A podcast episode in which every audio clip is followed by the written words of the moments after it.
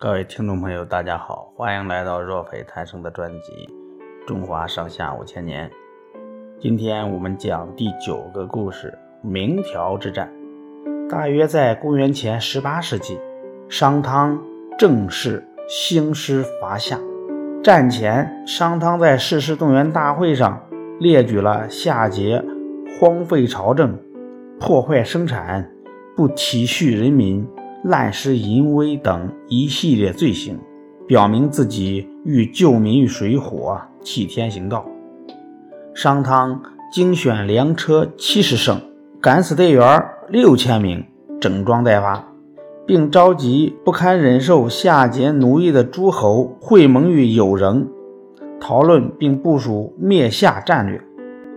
夏桀急忙调集九夷部落军队。会编入夏朝军队以迎战商汤。汤见夏桀仍有一定的号召力，威势尚存，便采纳伊尹的谋略，修书假意臣服，以为缓兵之计。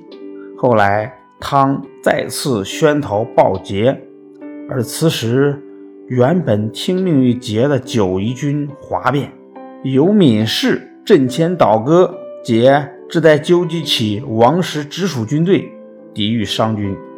当时夏桀夜晚梦到两日相斗，西方日胜，东方日不胜。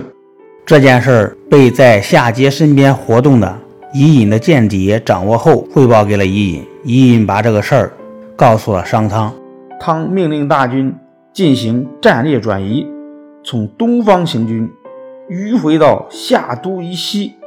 由西向东攻击，这一战术能出其不意、攻其不备；而另一方面，则是利用了夏桀对西方日盛的心理恐惧，弱化夏军心理防线。商汤命军队由西向夏都突袭夏军，夏桀仓皇应战，出城拒汤。商王和夏主就在明条展开了一场。势均力敌的厮杀，夏桀指责商汤目无君王罪不可赦，而商汤反责夏桀荼毒生灵，已没有权威再号令四方。深受夏桀压榨的夏朝民众也坚定地站在了商汤一边。商君助威声，民众斥责声，令曾唯我独尊、无视天下的桀心有余悸。再加上脑海中不断浮现的西方日盛，夏桀胆战心惊，拨马败走。但见商王大手一挥，商军以排山倒海之势冲向夏军，夏王室主力军队一溃千里，向东南方向败退。商相伊尹早已料到有这一招。战前，他已安排商军盟友在夏都东南严阵以待，及时伏击败逃的夏军。夏桀再遭重创，逃奔到南朝，不久病死，夏朝从此灭亡。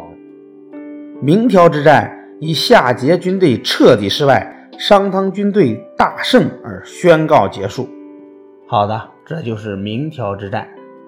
朋友们，咱们下个故事。再会。